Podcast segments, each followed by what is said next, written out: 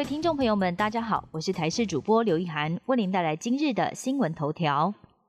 我国首批 BNT 疫苗最快今天晚上就会抵达台湾了，但是要施打还得要再等一等，因为到货之后还需要进行检验封签。但这次 BNT 疫苗的检验试剂却迟迟没有来，导致第一批疫苗的检验时间恐怕得再延长十四天。但这批到货的疫苗，其中有八十万剂，将要优先给十八岁到二十二岁民众预约施打。这也让很多五十岁到六十四岁的民众非常崩溃。有的人因为无法接种 A Z，却又苦等不到莫德纳，好不容易盼到 B N T 要来，但如今却又被插队。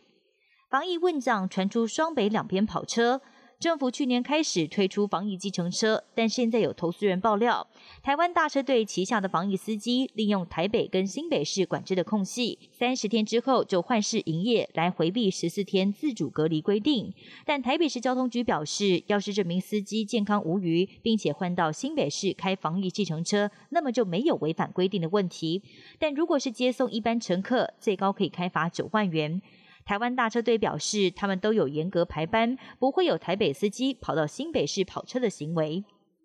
秋凉何时开始？首波东北季风报道时间曝光，从今天开始一周午后都要严防大雨，持续进入秋天，但依旧十分炎热。到底什么时候可以等到秋凉呢？天气风险公司表示，今年第一波东北季风预定会落在九月中旬。气象专家也提醒，明天礼拜四到下个礼拜一的水汽都会增加，午后对流增强，在山区发展，甚至会扩展到平地，因此要留意剧烈天气变化，包括雷击、强风，还有瞬间强降雨的发生。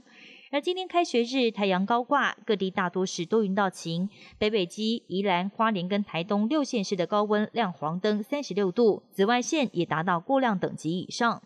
研究显示，莫德纳疫苗抗体比辉瑞 BNT 要高出两倍。根据美国医学会期刊最新刊登的研究报告，接种莫德纳疫苗产生的抗体浓度要比辉瑞 BNT 高出一倍以上。这份研究的受试者是两千四百九十九名比利时的医护人员，他们都已经完整接种过两剂莫德纳或者是辉瑞疫苗。研究显示，不曾染疫的受试者在接种莫德纳之后，体内产生的抗体浓度为每毫升两千八百八十一个单位，而辉瑞则是一千一百零八个单位。至于为何会有这样的差异，研究也表示，可能是因为莫德纳两剂间间隔四周，比辉瑞的三周还要更长。而此外，莫德纳疫苗含有一百微克的活性成分，比辉瑞的三十微克要多出许多。活性成分的不同，也有可能就是造成抗体浓度差异的原因之一。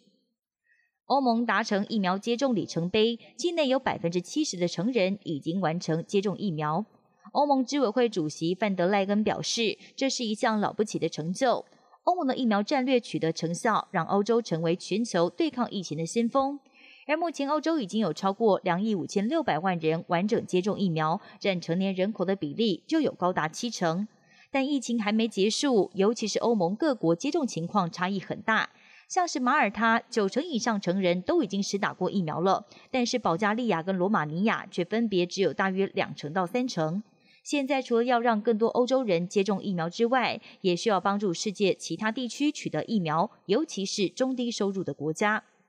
等了四年，日本贞子公主预计今年将要完婚。日本宫内厅人士表示，贞子跟未婚夫小室圭预定在年底之前就会完婚。不过，受到疫情影响，两个人可能不会举办婚礼仪式，而是直接提出结婚申请，完成结婚程序。